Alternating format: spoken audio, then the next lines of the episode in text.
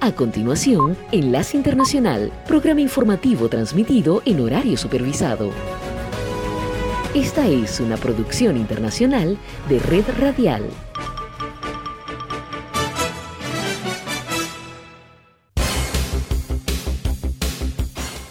Aquí comienza Enlace Internacional.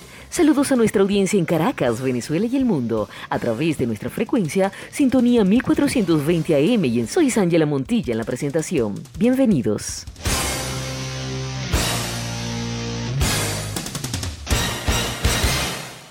Resumen de noticias para hoy. La Cámara de Representantes continúa sin presidente debido a discrepancias en la mayoría republicana. En el limbo se sienten más de 7.000 migrantes que acampan en una ciudad mexicana fronteriza con Texas. Además, retrasos de vuelos y riesgos de huracanes en la costa oeste de Estados Unidos debido a la primera tormenta invernal del 2023. Enlace Internacional con la Música.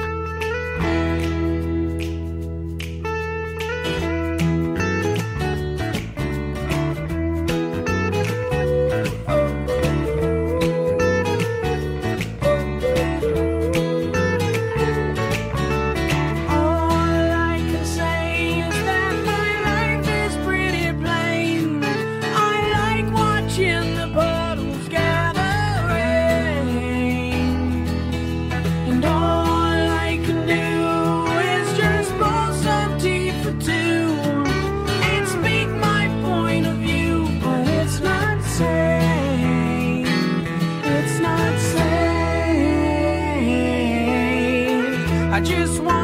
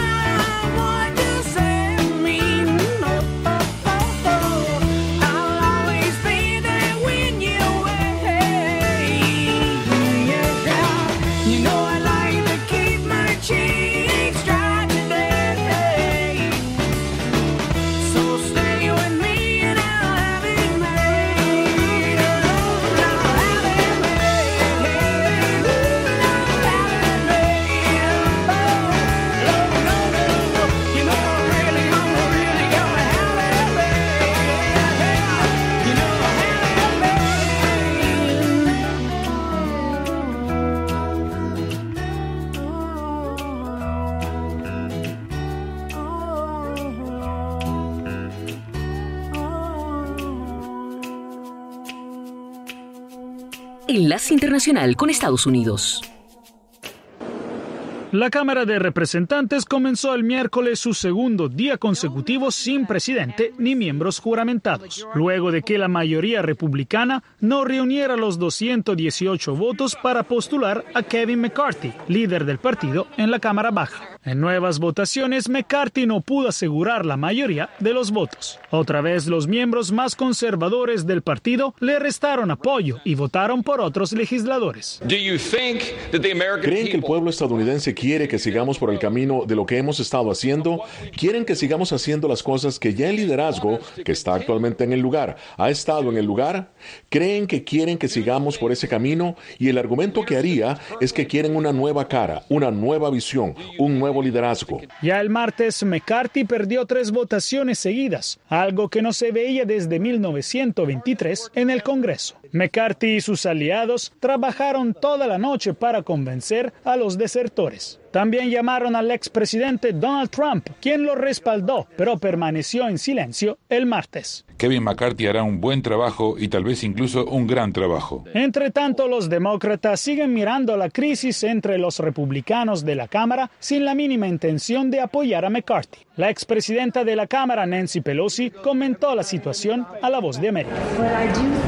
Creo que con suerte el respeto por la institución surgirá de lo que está sucediendo, porque en este momento esta no es una buena imagen de cómo resolver las diferencias. Y el presidente Biden dijo que no se ve bien esta lucha para la nación.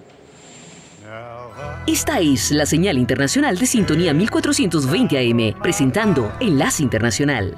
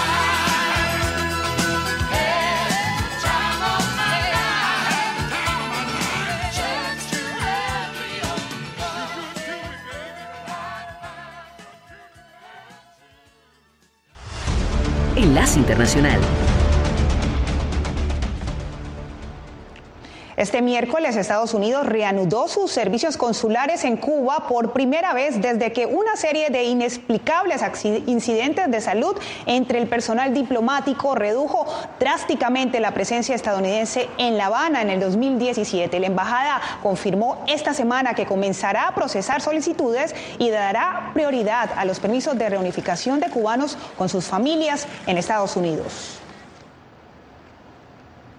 También ese miércoles el presidente Joe Biden anunció su intención de visitar la frontera con México en su viaje la próxima semana a la cumbre de líderes de América del Norte en la Ciudad de México. Y precisamente en Matamoros, miles de migrantes, en su mayoría originarios de Venezuela, permanecen en la frontera tras la extensión del título 42. Desde allí, Víctor Hugo Castillo nos cuenta que además los venezolanos deben cumplir un nuevo proceso para ingresar a Estados Unidos y recibimos esa noticia y bueno, nos cayó como un balde de agua fría, pues. Más de 7.000 migrantes permanecen en un campamento improvisado en Matamoros, México, y dicen estar en un limbo después de enterarse de la permanencia del título 42. Mi familia y yo particularmente recibimos esa noticia ya entrando a Guatemala. Los que se encuentran en el campamento son en su mayoría de nacionalidad venezolana. Entre ellos hay expulsados y otros recién llegados. ¿A quién dejas en casa y qué extrañas?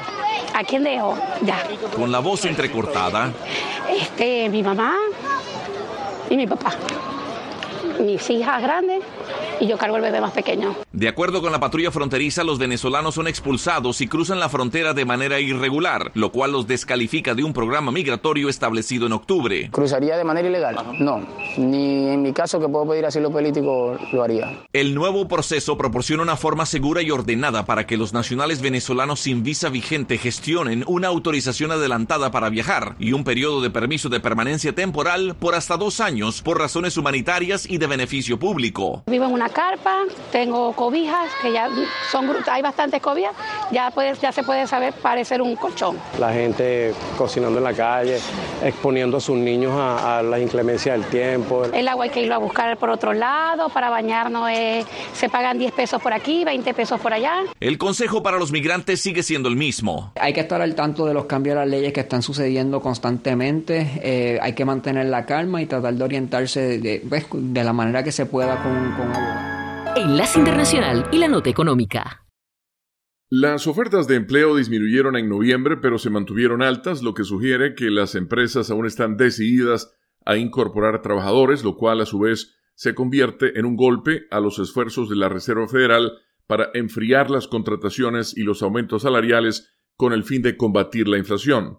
La agencia AP informa que en el último día de noviembre había 10.460.000 vacantes una cifra un poco menor que los 10 millones mil de octubre, según el Departamento de Trabajo. Las ofertas de empleo alcanzaron un máximo de 11 millones mil en marzo pasado. Sin embargo, las cifras muestran que hay casi dos puestos de trabajo por cada persona desempleada, por debajo del máximo de dos, pero históricamente muy alto no obstante. Antes de la pandemia, por lo general había más personas desempleadas que empleos disponibles. Una cantidad tan alta de ofertas de trabajo sugiere que la economía aún no está en recesión o cerca de caer en una. Por lo general, las empresas dejan de anunciar las ofertas de trabajo cuando la economía se tambalea. El lado negativo de esto es que el alto número de vacantes llevará a que la Reserva Federal continúe elevando su tasa de interés de referencia en sus próximas reuniones para tratar de sofocar la inflación. Esas tasas más altas también aumentarán el costo de las hipotecas, de los préstamos para automóviles y de otros préstamos comerciales y de consumo. El Banco Central está monitoreando las cifras de renuncia y ofertas de trabajo en busca de señales sobre la fortaleza del mercado laboral. Más renuncias sugieren que todavía hay muchas empresas desesperadas por contratar que ofrecen una paga más alta para atraer más personas a sus trabajos actuales. Eso va en contra del objetivo de la Fed de desacelerar la contratación y la economía para reducir la inflación. El aumento de precios se ha debilitado en los últimos meses, pero la inflación aún estaba alta en 7.1% en noviembre pasado en comparación con el mismo periodo hace un año. El presidente de la entidad, Jerome Powell, ha destacado el aumento de los salarios como un factor que mantiene alta la inflación. Más dinero permite a la gente gastar más y puede empujar también a las empresas a aumentar los precios para compensar por los costos laborales más altos. Esta es la señal internacional de sintonía 1420 AM, presentando Enlace Internacional.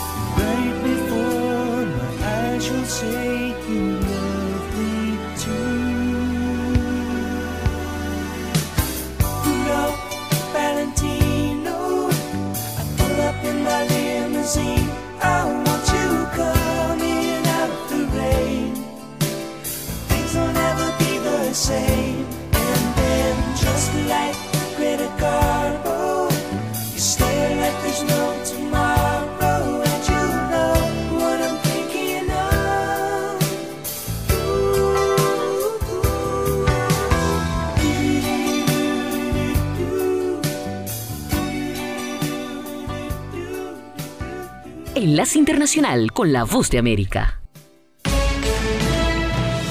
Este es un avance informativo de la Voz de América. Desde Washington les informa Henry Llanos. Con fuertes inundaciones y advertencia de tornados, llega a Estados Unidos la primera tormenta invernal de 2023. Nos informa Laura Sepúlveda. Varias zonas del país permanecen bajo alerta por condiciones climáticas que podrían registrarse hasta el viernes. Se distribuyeron más de 8.500 sacos de arena a la gente en todo San Francisco y anticipamos que se avecina otra tormenta, una tormenta mañana que se estimó en 2 a 3 pulgadas. Aparte de fuertes lluvias en California, en donde se prevé una tormenta brutal, se espera una acumulación de hasta 90 centímetros de nieve acompañada de vientos de hasta 80 kilómetros por hora en lo que se conoce como ciclón bomba. Laura Sepúlveda, Voz de América. Casi dos años después del asalto al Capitolio el 6 de enero de 2021, la extensa investigación federal sobre disturbios continúa a una velocidad y escala sin precedentes, con más de 950 personas arrestadas, según dijo el miércoles el secretario de Justicia Merrick Garland. Este número representa menos de la mitad de los entre 2.000 y 2.500 partidarios del expresidente Donald Trump que se cree entraron por la fuerza en el Capitolio mientras legisladores estaban reunidos para certificar resultados de las elecciones presidenciales de 2020. Estas son las noticias. A tempranas horas de la mañana, acompañado por sus aliados políticos. No coincide con la medida unilateral implementada por el gobierno de Estados Unidos. Que ya por precaución han recomendado no viajar a la zona. Estos son los corresponsales de la Voz de América. Álvaro Algarra, Caracas. Giselle Jacome, Quito, Ecuador. Juan Ignacio González Prieto, Buenos Aires, Argentina. Llevando siempre la información desde el lugar de los hechos.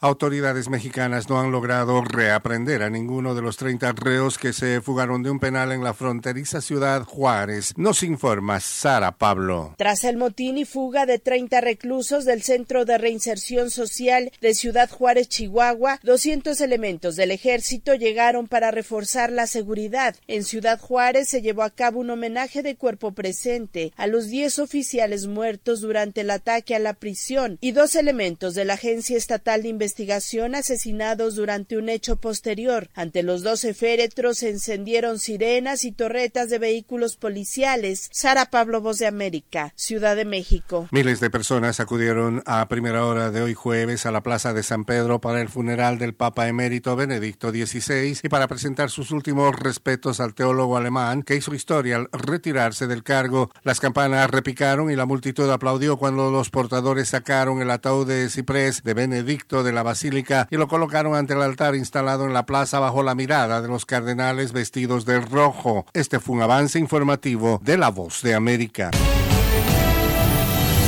Las principales empresas japonesas han manifestado mayor pesimismo sobre la economía en vista de los costos más altos y un yen más débil, según una encuesta de Kyoto News. La agencia AP informa que la investigación, en la que participaron 117 empresas, encontró que poco más de la mitad, el 56%, espera que la economía crezca este año. Esta es una cifra considerablemente inferior al 84% del año anterior. El porcentaje de empresas que pronosticó crecimiento es el segundo más bajo en 10 años para la encuesta anual y las empresas también expresaron preocupación por la desaceleración en Estados Unidos y China en este año que comienza. La guerra en Ucrania ha elevado los precios del petróleo y otras materias primas, mientras que al mismo tiempo el yen se ha debilitado frente al dólar estadounidense, lo que aumenta los riesgos para la tercera economía más grande del mundo. El sombrío panorama también refleja las preocupaciones sobre una posible recesión mundial, ya que los bancos centrales de Estados Unidos y otras economías importantes han elevado las tasas de interés para contrarrestar la inflación. El dólar subió a unos 150 yenes en su punto máximo el año pasado desde los 115 de principios de año. Este martes se cotizaba a unos 130 yenes. Solo el 3% de las empresas encuestadas dijo que un yen más débil es positivo para ellas y alrededor de una tercera parte señaló que es un problema, ya que eleva los costos de los insumos de fabricación y la energía, lo cual perjudica sus resultados. Toyota figura entre las empresas que esperan un año relativamente bueno, al igual que otros importantes fabricantes de exportación, porque se benefician de un yen más barato cuando hacen la repatriación de las ganancias obtenidas en el extranjero. El gasto de los consumidores se ha estado recuperando al tiempo que Japón levantaba las restricciones a la actividad comercial para combatir los brotes del COVID-19, incluso cuando el número de casos se ha disparado en las últimas semanas. La mayoría de las empresas que pronosticó una perspectiva positiva para 2023 lo mencionaron como la principal razón para el optimismo. Alrededor de una tercera parte de las empresas encuestadas dijo que no espera cambios importantes este año, mientras que siete anticipan una contracción moderada. Desde Caracas, Enlace Internacional, por sintonía 1420 AM.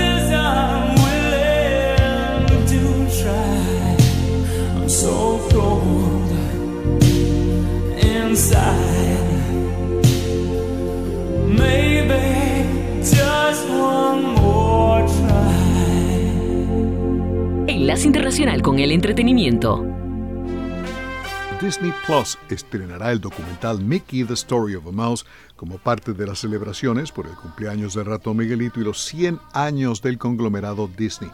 Mickey, The Story of a Mouse se centra en el significado artístico y cultural continuo de Mickey Mouse, reconocido como un símbolo de alegría e inocencia infantil. El cortometraje de Disney, Steamboat Willie, la primera película animada con sonido sincronizado, convirtió a Mickey Mouse en una sensación de la noche a la mañana hace casi un siglo.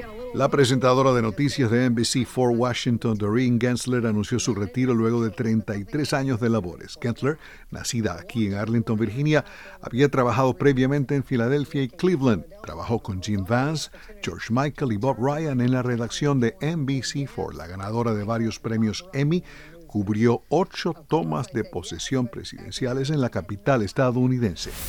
Recientemente se conmemoraron 29 años de la trágica desaparición del actor River Phoenix, hermano de Rain y Joaquín Phoenix. River Phoenix falleció de una sobredosis el 31 de octubre de 1993 lo que se sabe es que tras haber consumido distintas drogas, River Phoenix comenzó a sufrir convulsiones en la entrada del Viper Room, un local de moda en Los Ángeles en aquel momento, cuyo propietario para ese entonces era el actor Johnny Depp. Joaquín Phoenix y su pareja, la actriz Rooney Mara, pusieron a su hijo el nombre de River como homenaje a su hermano. Por otro lado, Taylor Swift continúa celebrando haber pasado a la historia como la primera artista en ocupar simultáneamente los primeros 10 puestos de la cartelera Hot 100, la 100 caliente superando incluso al canadiense Drake, quien logró 9 entre los primeros 10 en 2021, y los Beatles, que obtuvieron 8 en 1964. El dominio en las carteleras se debe al más reciente álbum de Taylor Swift, Midnight, una de las favoritas del público a llevarse un Oscar en caso de ser nominada, que es muy probable, es la autobiográfica The Fablemans de Steven Spielberg, que como otros de sus filmes, en su trama aparecen elementos de su propia familia, en este caso de su infancia y adolescencia, durante la década de 1950 en el estado de Nueva Jersey. Spielberg ha dicho en entrevistas cómo las historias de su papá sobre la Segunda Guerra Mundial le ayudaron a dar forma a los libretos de películas como 1941 y especialmente Saving Private Ryan, y de cómo el divorcio de sus padres lo ayudó a crear E.T. y Close Encounters of the Third Kind. Ese divorcio, ahora precisamente, es pieza fundamental en The Fablemans. Y desde que sus padres lo llevan a ver The Greatest Show on Earth de Cecil B. DeMille, Sammy Fableman sabe que se dedicará al cine. Enlace Internacional.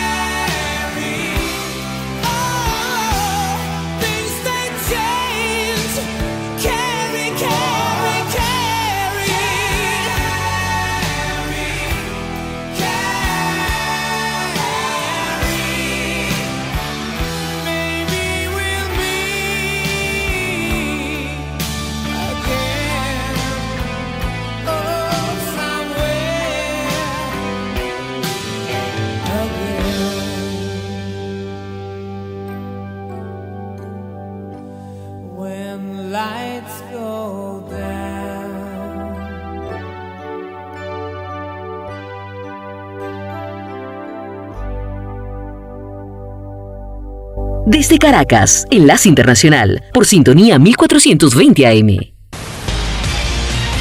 La voz de América presenta. Hola, ¿qué tal? Bienvenidos a B360. Hoy, nuestro programa final de 2022, les saluda Cristina Caicedo Smith.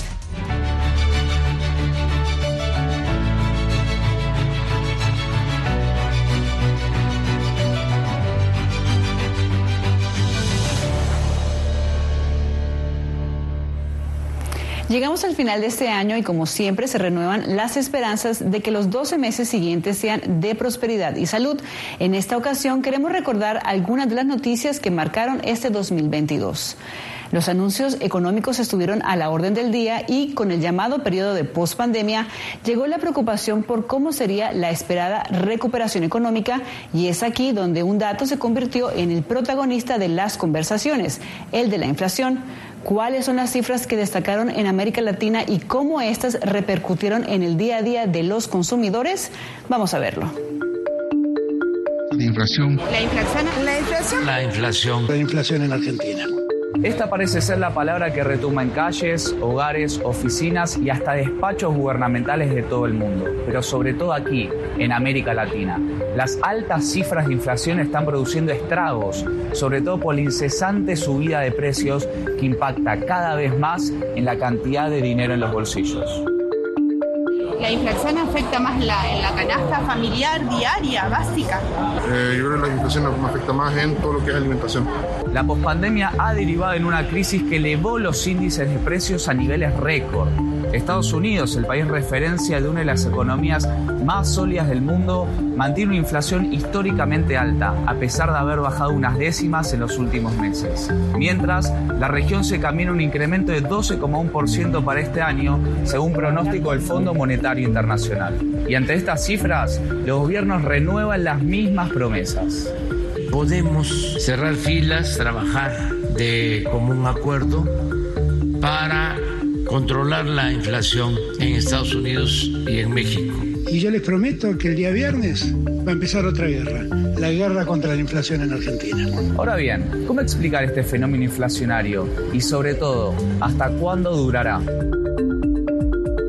La inflación se viene acelerando, sigue todavía en un proceso de suba y en líneas generales influida por lo que fue el efecto pospandemia, es decir, la consecuencia de las decisiones de política monetaria y fiscal que se tomaron en el 2020 y esto se agudizó en lo que va del año producto de lo que fue la invasión de Rusia a Ucrania y todo el efecto que esto generó en la provisión, sobre todo de alimentos, pero también de energía, ¿no? que tuvo un impacto muy fuerte en términos de subas de precios del petróleo.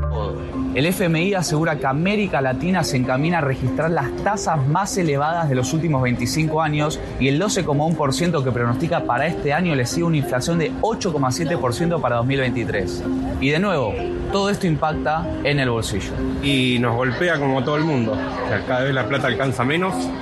Eh, y los ingresos no aumentan, así que nos afecta un montón, obviamente. En este contexto, hay países que por una cosa o la otra sobresalen del resto. Por un lado está Argentina, que con más del 70% de inflación anual busca competir la Venezuela el primer lugar de los países con más inflación aquí en la región.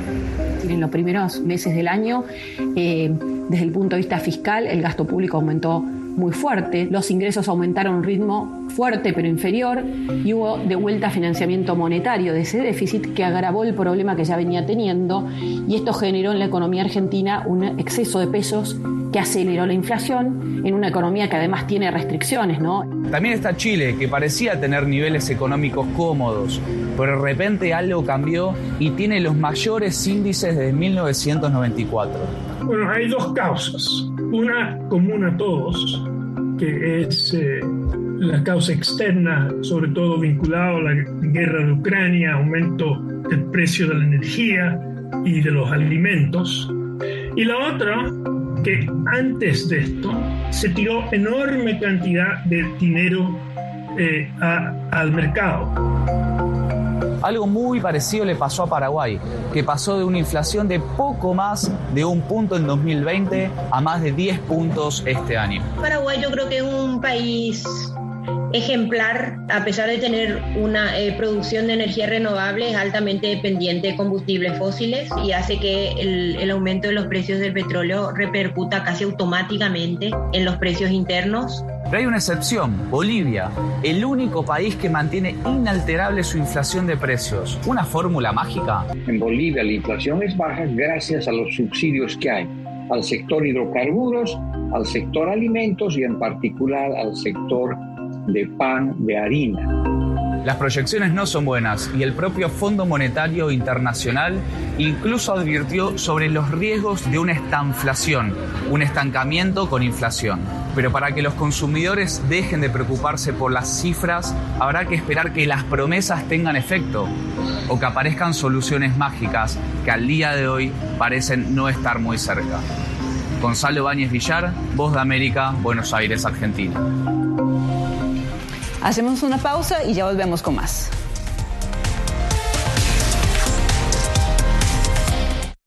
Hace un año fueron despojadas de todo en su tierra, pero lejos de silenciar su talento, desde su exilio obligado sus notas musicales ahora se escuchan en todo el mundo. La voz de América presenta Sinfonía de Coraje. La odisea para huir de la persecución talibán en Afganistán de las dos últimas integrantes del Instituto Nacional de Música que permanecían en ese país. En todas las plataformas de La Voz de América.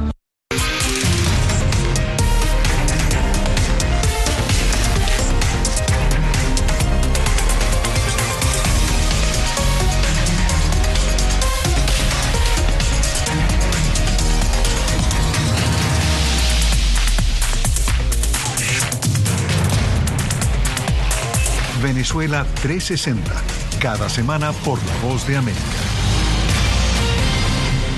¿Qué tal desde Washington comienzan las noticias en el mundo al día? Día a día, desde la capital de Estados Unidos y donde se producen las noticias que más te impactan. El objetivo es llegar al otro lado de la frontera para pedir asilo.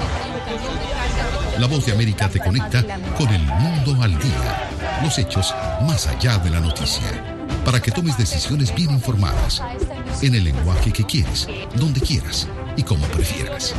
Conéctate con El Mundo al Día. Actualidad. Vamos a ver otra cepa nueva y otra cepa nueva. Análisis. En realidad, mucha de esta gente va a quedar parada de nuevo y va a ser una tragedia humana. Debate. Es la obsesión. La obsesión la tienen ustedes. Con la información más allá de los titulares. El tema energético es algo que se está analizando. La inflación es un problema global. 30 y 50 metros están ya las tropas. Su respuesta, doctor. Todas las semanas por La Voz de América.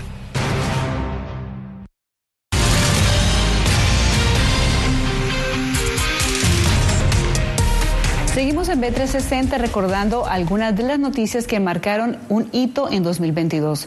Con economías debilitadas, el mundo recibió la advertencia de una crisis global de alimentos. Según la FAO y el Programa Mundial de Alimentos, la pandemia, los fenómenos climáticos, la guerra en Ucrania y los conflictos civiles colocaron en situación de vulnerabilidad a millones de personas y el panorama resultó menos alentador para América Latina y el Caribe, donde estos factores precipitaron las desigualdades. ¿Cuál fue el planteamiento de la comunidad internacional para atender esta crisis? Veamos.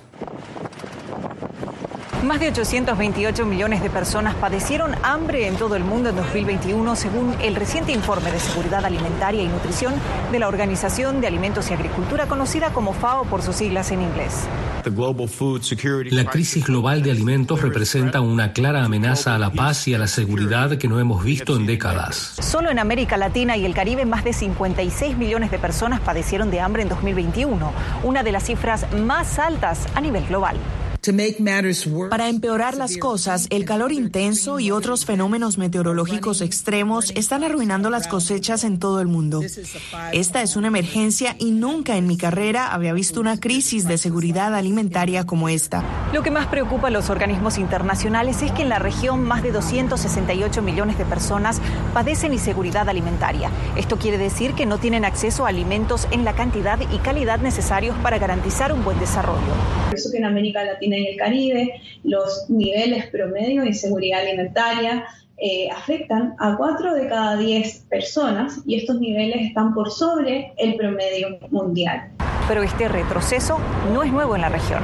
Entre 2014 y 2015 los indicadores de hambre y de inseguridad alimentaria venían creciendo en el continente hasta que en el 2019 la pandemia de COVID-19 profundizó las desigualdades. América Latina y el Caribe vienen mostrando eh, una, un empeoramiento de estos indicadores desde 2014-2015. Pero entre 2019 y 2021 es cuando se ven los mayores incrementos en el contexto de la pandemia. Una situación que enciende las alarmas atendiendo la brecha de género que existe en la región, donde el hambre y la inseguridad alimentaria afectan de manera desproporcional a las mujeres y a los niños. Las mujeres padecen más inseguridad alimentaria que los hombres y esto también se presenta a nivel mundial. Sin embargo, esta brecha es mayor para América Latina y el Caribe. ¿Y qué hay de los niños? Según el último reporte de la FAO en 2020, unos 149 millones de niños menores de 5 años manifestaban retraso del crecimiento, uno de los tantos indicadores de hambre e inseguridad alimentaria entre los menores. Pero con la crisis global de alimento crece el temor de un impacto desproporcional, por lo que las autoridades anuncian medidas para mitigar la situación. También estamos brindando asistencia para niños con desnutrición severa, incluidos 200 millones de dólares para UNICEF, lo que expandirá drásticamente la producción y distribución de los llamados alimentos terapéuticos listos para usar. Para entender esta crisis global, ¿cuáles son los factores que propiciaron este escenario de acuerdo con expertos? La desaceleración económica como consecuencia de la pandemia de COVID-19. Además, los fenómenos climáticos que causaron sequías, olas de calor e incendios que destruyeron grandes extensiones de cultivo en todo el mundo. Y finalmente, la invasión de Rusia a Ucrania, uno de los mayores productores de granos y trigo, lo que generó desabastecimiento de alimentos. Además, el alto costo de los combustibles como consecuencia de la guerra disparó el precio de los alimentos. Ante este panorama, ¿qué están haciendo Estados Unidos y la comunidad internacional para atender a esta crisis? Este es el tipo de problema que ninguna nación puede resolver por sí sola. Es el tipo de problema que requiere una cooperación multilateral, seria y sostenida. La Agencia de Estados Unidos para el Desarrollo USAID anunció más de 11 mil millones de dólares en inversión destinados a atender la crisis alimentaria mundial, de los cuales 5.700 millones de dólares estarán destinados al Programa Mundial de Alimentos para mitigar el impacto de esta crisis. Nuestra lucha contra la crisis mundial de seguridad alimentaria tiene tres frentes principales. Distribuyendo rápidamente ayuda humanitaria de emergencia, realizando inversiones sostenidas en productividad agrícola y diplomacia concertada para que organicemos una respuesta global a lo que es una crisis global. Aunque en una reciente audiencia en la Comisión de Exteriores del Senado de Estados Unidos advirtieron sobre un panorama crítico de disponibilidad de alimentos a futuro, este calor está afectando a los agricultores en los Estados Unidos, está afectando el cuerno de África, África Occidental, África Oriental y todos los lugares del mundo, por lo que es muy posible que tengamos un problema de disponibilidad de alimentos el próximo año. La reciente salida de un barco cargado de granos del puerto ucraniano de Odessa a inicios de agosto como parte de los acuerdos diplomáticos entre varios países de la comunidad internacional y la ONU abre una luz de esperanza para que los más de 20 millones de toneladas de alimentos guardados en silos y puertos en Ucrania encuentren su destino en las comunidades que más lo necesitan. Belén Mora, Voz de América, Washington. Nueva pausa, ya volvemos. Quédese con nosotros.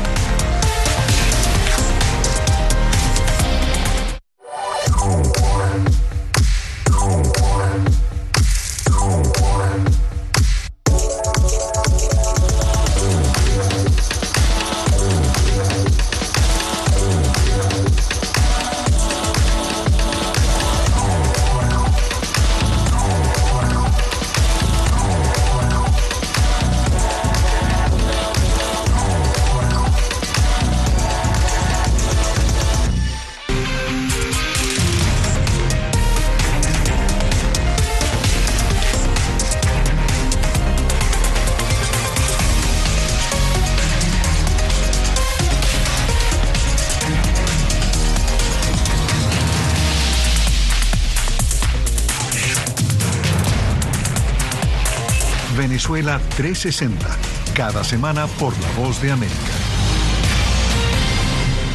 ¿Qué tal desde Washington comienzan las noticias en el mundo al día? Día a día, desde la capital de Estados Unidos y donde se producen las noticias que más te impactan.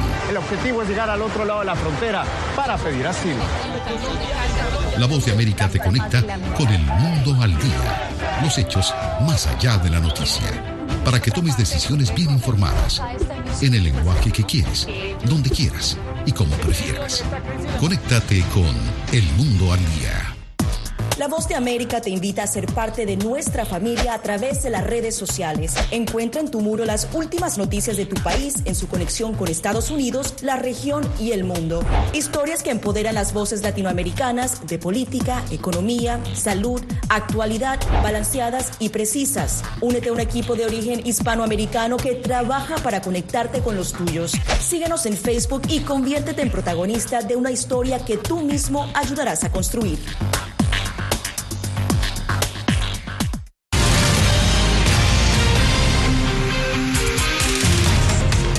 El mundo estuvo nuevamente en alerta sanitaria este 2022. Un brote de viruela símica volvió a medir la rapidez de acción de los gobiernos y la solidez de los sistemas en salud. En apenas tres meses, la viruela del mono estuvo de boca en boca y se convirtió en el centro de atención tanto para la comunidad científica como para la, como para la gente que veía con preocupación cómo no había terminado una pandemia y otro virus amenazaba. ¿Cómo fue la respuesta en Estados Unidos para dominar el brote? Recordemos.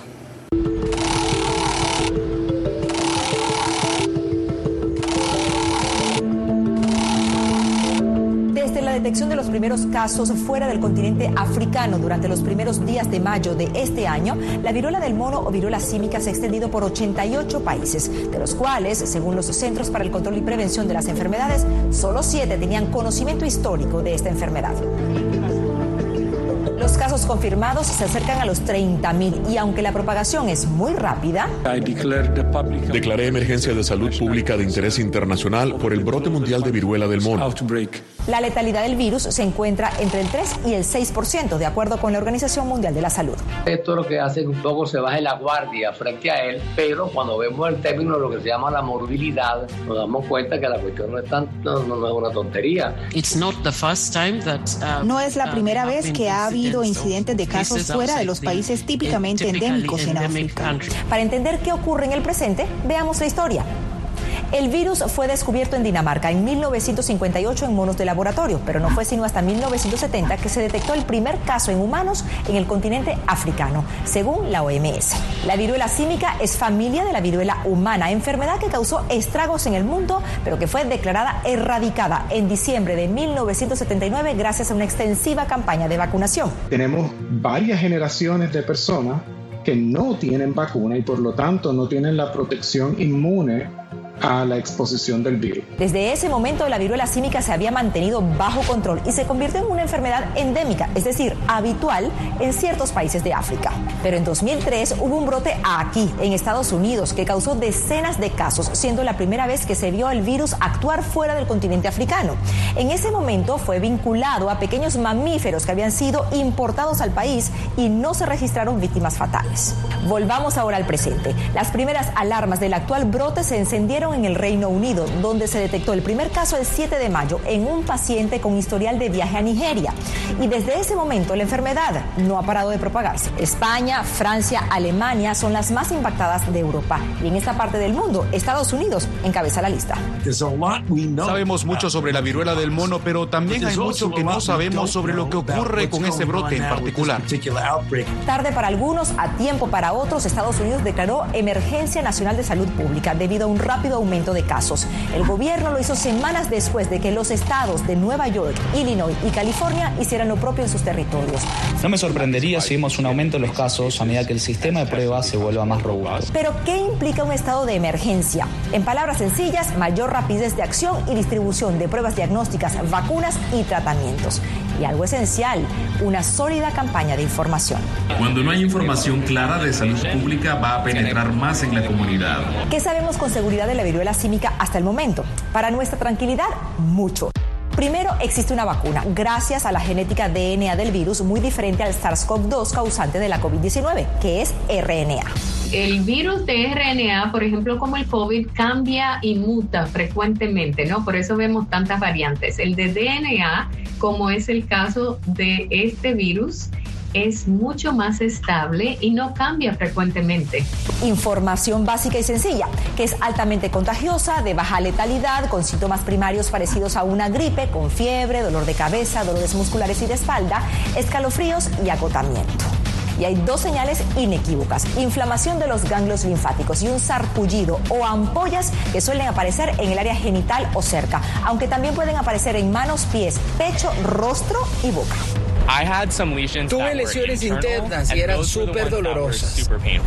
Algo más que sabemos son las formas de contagio. Contacto físico cercano y prolongado con la persona infectada, siempre y cuando tenga síntomas. Un asintomático no es vehículo de transmisión. Desde el principio que la persona tiene síntomas de fiebre, es una cosa característica de que está transmitiendo y puede transmitir el virus.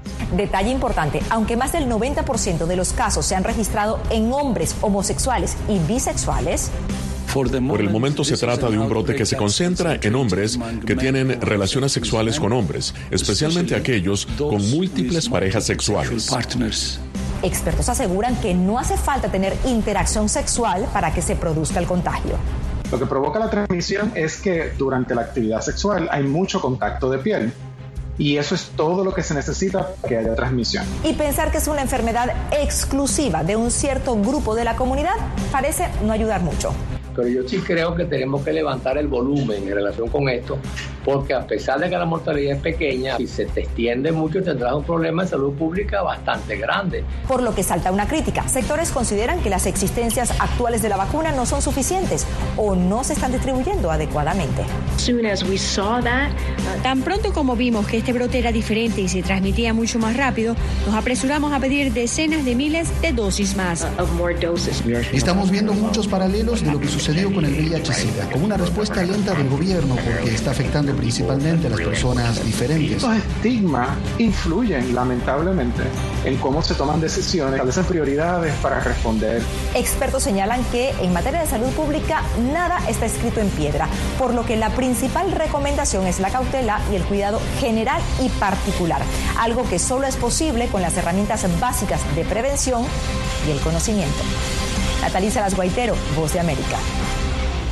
Tiempo de la última pausa, ya volvemos.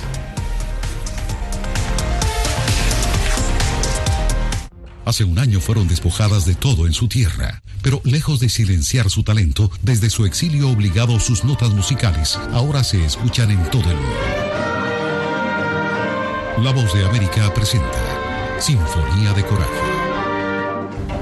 La odisea para huir de la persecución talibán en Afganistán de las dos últimas integrantes del Instituto Nacional de Música que permanecían en ese país. En todas las plataformas de La Voz de América.